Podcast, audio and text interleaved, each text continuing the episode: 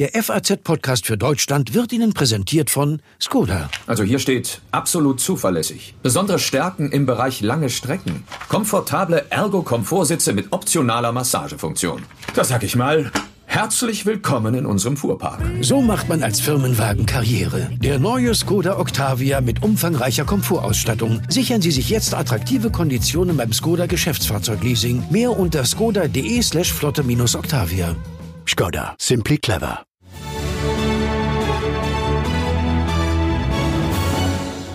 Thank you.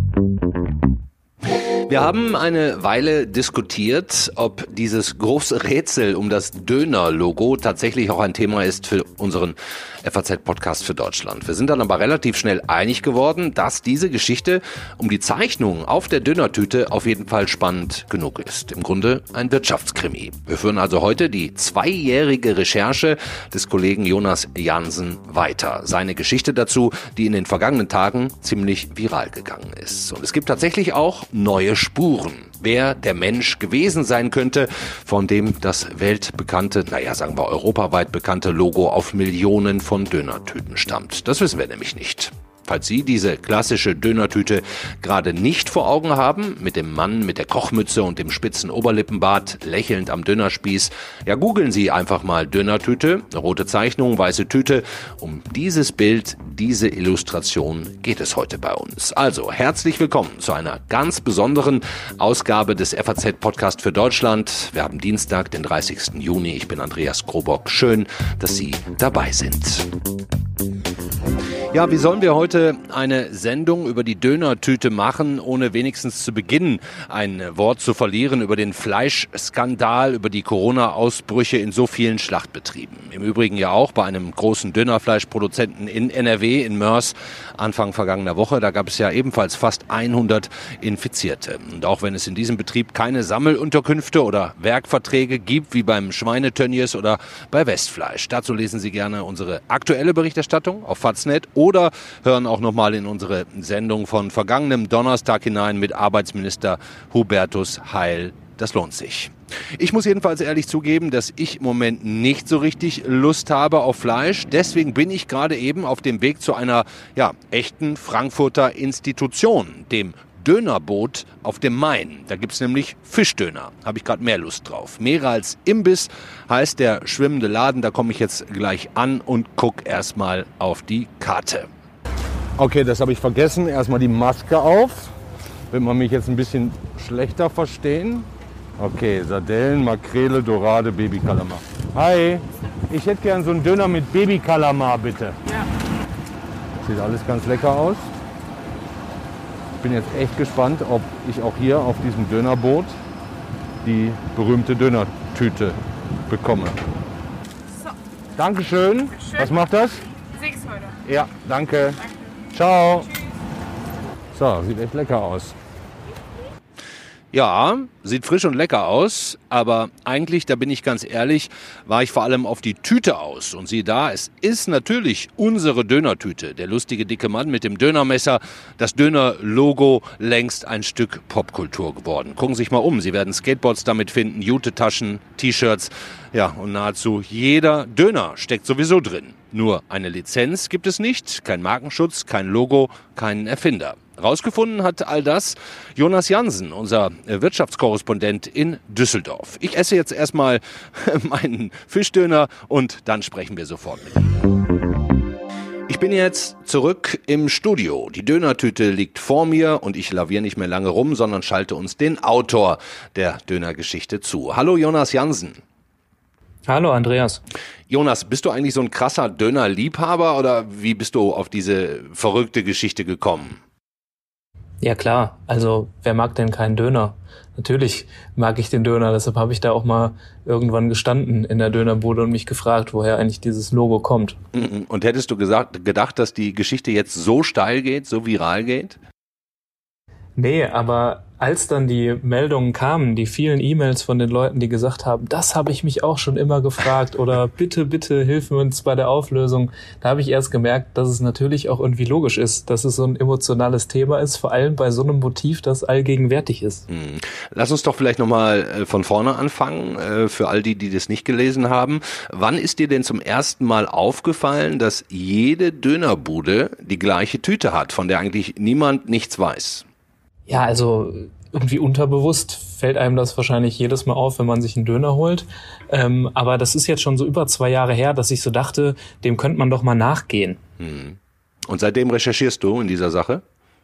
Ja, also natürlich jetzt nicht ununterbrochen, aber ähm, da habe ich das einer Kollegin vorgeschlagen und die gesagt hat, ja klar, schreib das unbedingt auf, ich nehme die Geschichte für die FAZ-Woche auf jeden Fall gerne. Und dann habe ich mich daran gemacht, die ersten Mails rausgeschickt und mhm. ähm, beim Marken- und Patentamt geschaut und halt eben auch einen Dönerverkäufer mal abends so ein bisschen angetrunken mal gefragt und der hat dann gesagt, ähm, Junge, Bruder, woher soll ich das wissen? Da ist mir erstmal eingefallen, was das für eine bekloppte Frage war, weil woher soll der Dönerverkäufer das denn wissen, woher die Zeichnung auf seinem Papier kommt? Ja, klar. Und normalerweise, wenn es um so ein Logo geht, dann gibt's da ja sowas wie Markenschutz. Äh, irgendjemand lässt sich das äh, patentieren, die Nutzung auch bezahlen, lizenzieren, aber eben nicht bei der Dönertüte. Ja, mir ist äh, nach ähm, Erscheinen der Geschichte wurden mir sehr viele Hinweise geschickt, dass es, ähm, also mir ist tatsächlich was durchgerutscht, auch beim Marken- und Patentamt. Es hat nämlich jemand 2014 so, ja. ah, lustigerweise okay. genau das Logo angemeldet, mhm. ähm, allerdings für Kleidung ähm, also jemand, der damit wohl T-Shirts verkaufen will. Ähm, und das ist auch von der von der Zeit passt das nicht, dass das der ist, der das entwickelt hat. Also das ist jetzt einfach einer, der wohl auch irgendwann mal gemerkt hat, hm, lustig, das gibt's ja hier gar nicht angemeldet, mache ich mal, ähm, falls es da irgendwann zu Rechtsstreitigkeiten kommen könnte. Aber ähm, auch vorher als ich da nachgeschaut hatte, äh, war es nicht zu finden. Auch äh, gab's sind jetzt noch äh, von Lesern Hinweise zu ähm, Anmeldungen in der Türkei oder überhaupt bei der europäischen Markensuche ähm, aufgelaufen. Das, das sind alles sehr nette Hinweise, aber sie haben mich noch nicht dahin geführt, wo, wer das denn jetzt am Ende gemalt hat. Hm, das heißt also, diese Tüte wird nicht nur überall in Deutschland verkauft, in quasi jedem Dönerladen, sondern auch in anderen Ländern, international? Äh, ja, immer mal wieder sieht man die. Wo denn? In der Türkei hm. ehrlicherweise gar nicht so häufig, weil da ähm, der Döner, so wie wir ihn hier kennen, nämlich so als äh, Sandwich, eigentlich ja gar nicht so viel verkauft wird. Hm. Ist ja auch ähm, eine deutsche Erfindung, der Döner, muss man ja auch noch dazu sagen. Ne? Zumindest so als äh, in dieser Form, als äh, Kebab, genau. Auch obwohl sich da ja, glaube ich, auch verschiedene Leute noch drum streiten, wer ihn denn jetzt eigentlich erfunden hat. Mhm. Hast du mal versucht zusammenzurechnen, wie viele Dönertüten jeden Tag über die Theke gehen in Deutschland? Nee. Das, mhm. äh, Aber es werden ja Millionen sein wahrscheinlich, oder? Ja, gehe ich von aus. Also es gibt ja wirklich, also in jeder größeren und kleineren Stadt Dönerläden. Es gibt ähm, masse, ja. Unternehmen, die Millionen Döner-Tüten äh, verkaufen. die müssen ja auch irgendwo Abnehmer haben dafür. Ja, ja, ja, und wundert sich da keiner von denen? Also äh, der Papierhersteller, das Patentamt, die Großbetriebe, die drucken oder nutzen das einfach und hoffen, dass es keiner merkt? Oder wie, wie läuft das da? Also bei einem großen Papierhersteller, wo ich nachgefragt hatte, die hatten auf jeden Fall eine Druckvorlage irgendwie erworben mal in den 90er Jahren. Die konnten das dann irgendwie nicht mehr nachvollziehen, wo das herkam. Aber die haben auf jeden Fall von irgendwem das mal bekommen äh, und das wahrscheinlich auch bezahlt. Und meistens sind solche Sachen dann aber mit so einer Gebühr erledigt. Ich habe auch tatsächlich im Nachhinein von vielen Illustratoren so Hinweise bekommen, ähm, dass es so unter anderem früher so Foliensätze gab für Grafiker. Also als es quasi noch nicht so eine mhm. ähm, äh, quasi du in einer Millisekunde in der Google-Bildersuche quasi alles Mögliche dir zusammenklauen kannst, ähm, wurde wurde das ja noch anders hergestellt. Ähm, und da gab es eben so Grafiksätze, ähm, und äh, da gibt's ein, eine, eine Sache, ich weiß nicht, ob ich es richtig ausspreche, Letraset heißt das. Äh, das wurde mir auch mehrfach gleich zugeschickt.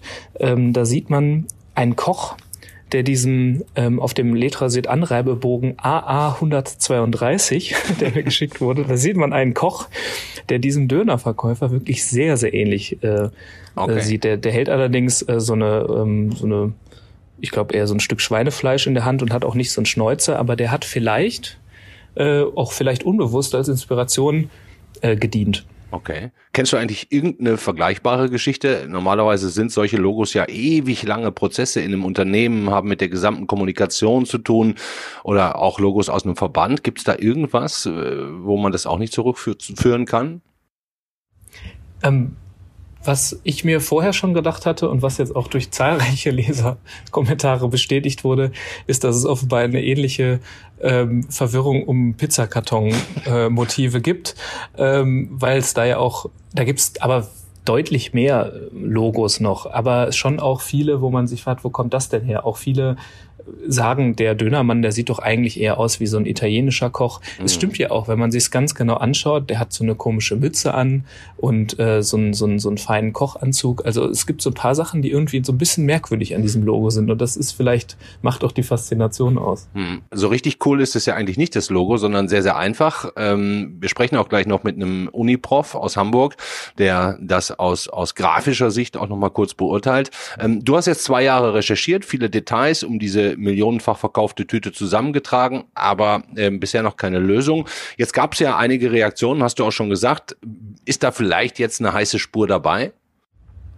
Ja, also es gab tatsächlich wirklich viele nette äh, Nachrichten mit, mit Tipps. Äh, bestimmte Sachen hatte ich äh, schon vorher auch abgeprüft und nicht reingeschrieben, wie das immer so ist. Es kommt ja auch nicht jede Spur in einen Text. Am Ende muss man den Text ja auch irgendwie schön formulieren. Mhm. Ähm, aber es gab einen Hinweis äh, von einem Kollegen, der äh, früher für die Hürriyet, eine türkische Tageszeitung, gearbeitet hat, der einen äh, kannte und porträtiert hatte, der auch Grafiker war und ähm, der irgendwann mal gesagt hatte, er hätte auch Schilder entworfen nach seinem eigenen Ebenbild. Er hat mir sogar ein Foto mitgeschickt. Der sieht auch tatsächlich sehr so kochmäßig aus, wie man ihn sich vorstellt nach so einer Zeichnung. Mhm. Aber dann doch sein Logo, das neben ihm zu sehen war, war dann doch ein kleinen Ticken anders. Also es sind manchmal so die, die kleinen Sachen. Aber es hat sich inzwischen jemand bei mir gemeldet, der gesagt hat, dass sein Papa das mal gezeichnet hat, Ende der 70er Jahre. Und Ach, wirklich? Ähm, dem gehe ich jetzt noch mal nach. Ah, okay. Und ähm, kannst du auch schon etwa sagen, wie da jetzt der Zeitablauf ist? Also wann wir was Neues lesen können, die Fortsetzung von heute sozusagen?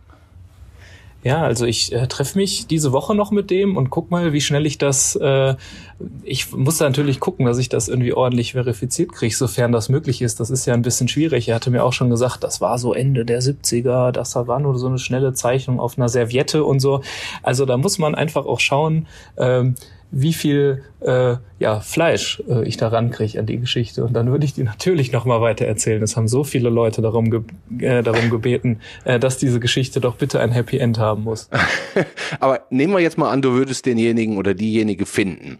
Ähm, hätten, hätte derjenige dann überhaupt noch eine Chance, irgendwie Lizenzgebühren zu kassieren, Marken, Patentrecht oder, oder ist das vorbei? Also ich meine, wenn die Dinger millionenfach verkauft werden, da steckt ja bestimmt auch eine Mark 50 drin dann. Ähm, da kenne ich mich, glaube ich, also rechtlich nicht genug aus, was jetzt so ein Gericht sagen würde, ja. wenn man jetzt ähm, das weil, seit, weiß ich nicht, über 40 Jahren oder sowas laufen lässt und plötzlich ähm, um die Ecke kommt und sagt, ja, jetzt hätte ich eigentlich irgendwie gern Geld dafür. Ja. Ähm, das ist wahrscheinlich schwierig. Ne? Also es gibt sicherlich Hörer, die sich da mit den rechtlichen Fragen besser auskennen und uns da vielleicht weiterhelfen wir können. können auch Aber, bei uns beim Einspruch-Podcast ähm, nachfragen, ne? bei Corinna Budras äh, die, und äh, Konstantin von Linden könnten wir auch nochmal nachfragen. Die, ja, genau. die könnten das auch wissen, das stimmt. Also was, äh, was mir schon äh, der Sohn des vermeintlichen Schöpfers am Telefon erzählt hat, ist, dass es seinem Papa diese Zeichnung halt so unglaublich peinlich war, weswegen er die eigentlich überhaupt nicht mag. Und, ähm, Ach so. Mhm. Äh, und er deshalb eigentlich kein großes Interesse daran hatte, damit irgendwie in Verbindung zu kommen. Aber als ihm dieser Artikel zugeschickt wurde von einem Freund, sagte er, das muss doch jetzt vielleicht die Möglichkeit sein, da mal miteinander drüber zu reden. Und äh, ich schaue mal, was dabei rumkommt. Ja, super spannend. Jonas Jansen, vielen Dank. Ich drücke dir die Daumen, ähm, dass dieses Treffen keine Luftnummer wird, sondern möglicherweise wirklich der, der Mensch auch irgendwie nachweisen kann, dass er es war. Und dann äh, freue ich mich auf die nächste Geschichte dazu bei uns in der Zeitung. Dankeschön, Jonas. Sehr gerne. Mach's gut. Wir haben jetzt schon viel über das Logo und seine Entstehung geredet, aber über das Logo selbst, ob es ein gutes oder schlechtes ist, noch gar nicht. Jonas Jansen und ich sind da auch äh, sicher nicht die richtigen Ansprechpartner.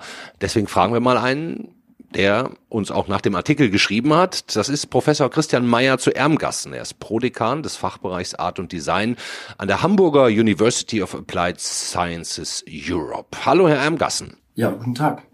Sie haben Jonas Jansen sehr detailliert aufgeschrieben, was aus Ihrer Sicht, aus Designsicht von diesem Logo zu halten ist. Viel oder wenig? Naja, es erfüllt auf jeden Fall seine Funktion und das macht es natürlich zu einer, ja, wirklich Marke. Mhm. Also, wenn man Döner kauft, dann gehört ja diese Verpackung fast schon dazu. Mhm. Und wenn man jetzt die, den Döner als vielleicht eine Art improvisierte Mahlzeit betrachten mag, dann ist eben auch die Gestaltung dieses Bildes ja passend, weil das tatsächlich auch einen etwas improvisierten Eindruck macht. Ach, das heißt, das wäre vielleicht in dem Fall auch gar nicht so gut ähm, in der Kommunikation zum Kunden, wenn das jetzt so ein richtig perfektes Logo wäre? Genau, das könnte man so sagen. Also die Art und Weise, wie sonst visuell kommuniziert wird, so rund um den Imbiss, das ist ähm, sicher ambitioniert, aber nicht unbedingt immer das die prägnante Art. Und hier haben wir jetzt in dem Kontext Imbiss doch mal etwas, etwas, was eben wirklich prägnant wirkt, was eine starke Einprägsamkeit hat, hm. was man auch ähm, ja, eigentlich schon quasi erwartet. Das gehört schon zum Vorgang. Also den Döner selber, den sieht man unter Umständen, wenn er in diese Tüte verpackt ist, ja gar nicht vollständig. Was man sieht, ist ja vor allen Dingen diese Marke. Hm. Und ähm, die trägt eben zum Genuss oder zu der Erwartung und zu dem Ritual des Döneressens sicherlich bei. Es hört sich ein bisschen so an, als würden Sie auch gern ab und zu mal einen essen. Ah, ich bin Vegetarier. Aber okay, aber es soll ja auch herausragende äh, Gemüsedöner äh, geben. Ich glaube, wir hatten sogar letztens in der FAZ da einen Text zu. Und Sie haben uns aber auch äh, geschrieben, ähm, auch wenn diese Zeichnung sehr gut funktioniert, ähm, als Kommunikation sozusagen perfekt ist für einen Döner, eigentlich stimmen in dem Logo die Dimensionen nicht wirklich, die Illustration ein bisschen verwaschen, sogar ein bisschen verschlimmbessert über die Zeit. Ähm, woran erkennen Sie das? Also ähm, wie machen Sie das fest, dass das eigentlich eine laienhafte gemachte Zeichnung vielleicht ist?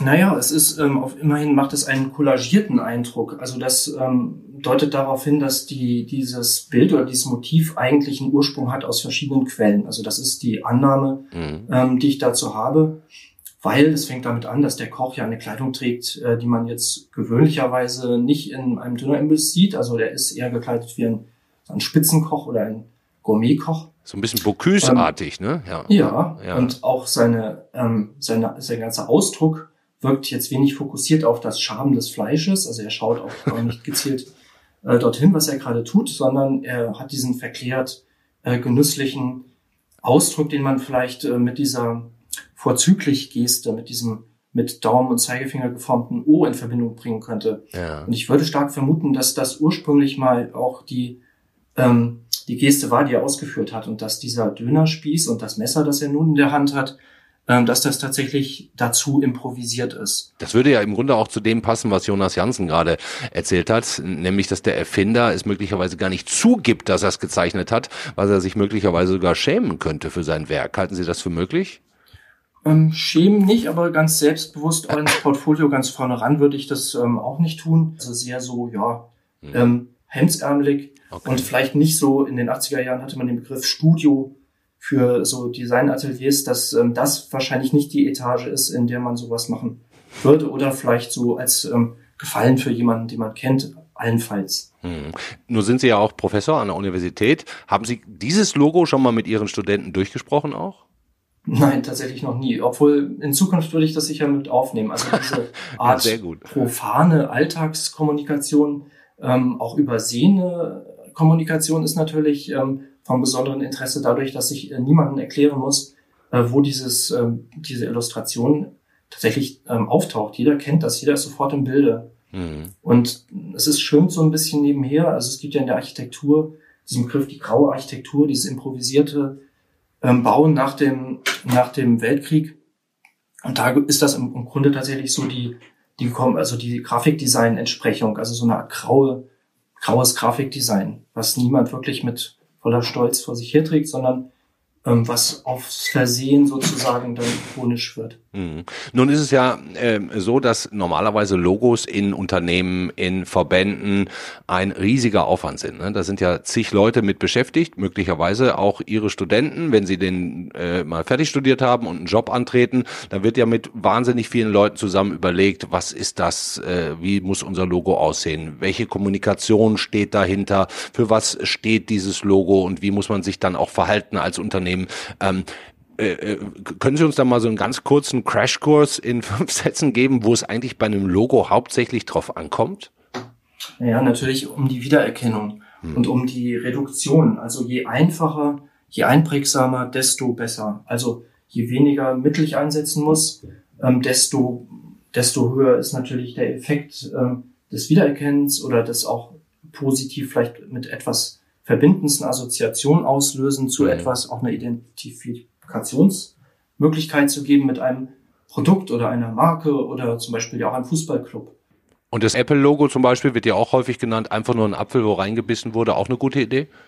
Ja, klar. Also das, der Erfolg spricht ja für sich. Mhm. Und ähm, im Grunde die Qualität eines äh, Designs zeichnet sich tatsächlich natürlich auch dadurch aus, dass sie ähm, erfolgreich ist oder dass sie so ihre Karriere antritt. Und das sehen wir hier bei diesem ähm, Dönerbild ja auch. Das mhm. ähm, scheint genau irgendwie ein, ein Motiv zu sein, wo niemand äh, denkt, oh, das rühren wir an oder das müssen wir redesignen oder das wird ersetzt. Im Gegenteil, wenn es fehlt, vielleicht würde es keinen Aufschrei geben oder kein, kein Ruck durch Deutschland gehen, aber es würde doch irgendwie ähm, so einen kurzen Moment zögern äh, geben oder so einen kurzen vielleicht so einen kurzen Moment der Melancholie, hm. wenn man beim nächsten Dönerkauf eben nicht genau diese Verpackung bekäme. Hm.